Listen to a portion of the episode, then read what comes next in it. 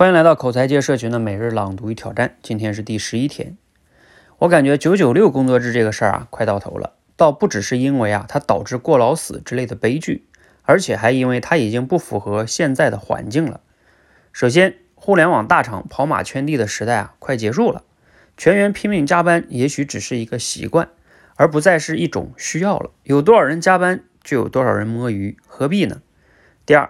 公司正常的公司啊，需要心智正常的人，看到正常的人生希望，至少交朋友、看电影、谈恋爱，啊，养育孩子，过这些正常人的生活需要时间啊。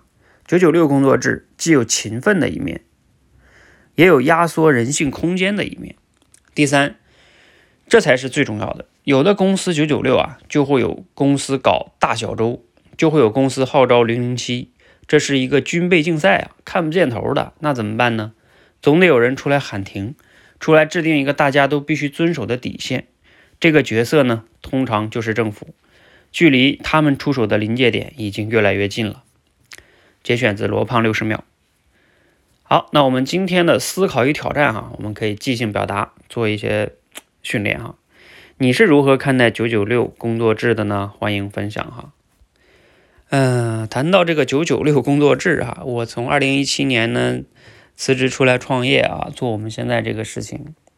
我自己包括我现在在我们团队里边也没有什么打卡呀，我们各自的成员在家办公啊，所以是完全一种自主的状态的。在我的认知中，其实每个人应该有自己的目标，然后呢，你自己每天的时间，你每周的时间都是你的资源。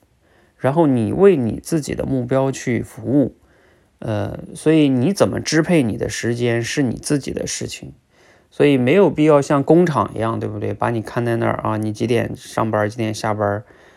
你像现在我们这种不像流水线啊，你看在那儿，对吧？能监控你工干没干，它效率确实能提高。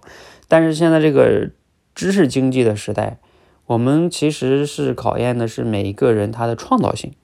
那创造性这件事儿是很难逼出来的，是吧？所以，他最关键的是他要想要做，他自己有自主性，这个才是这个时代我觉得对于大部分这种知识型的工作者的一个根本性所在哈。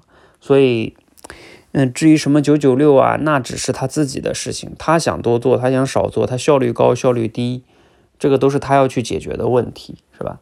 所以我们是逼不来的。那我们要做的就是给予一个。方向给予一个目标，然后呢，提升协作的效率啊，等等等等的，给予一些帮助，嗯，然后怎么样呢？更好的利用时间，当然我们也可以相互交流，但是本质上来说，这是他自己的事情啊，我们没有办法要求，也不想要求啊，这个是我对九九六的看法，希望对你有启发，谢谢。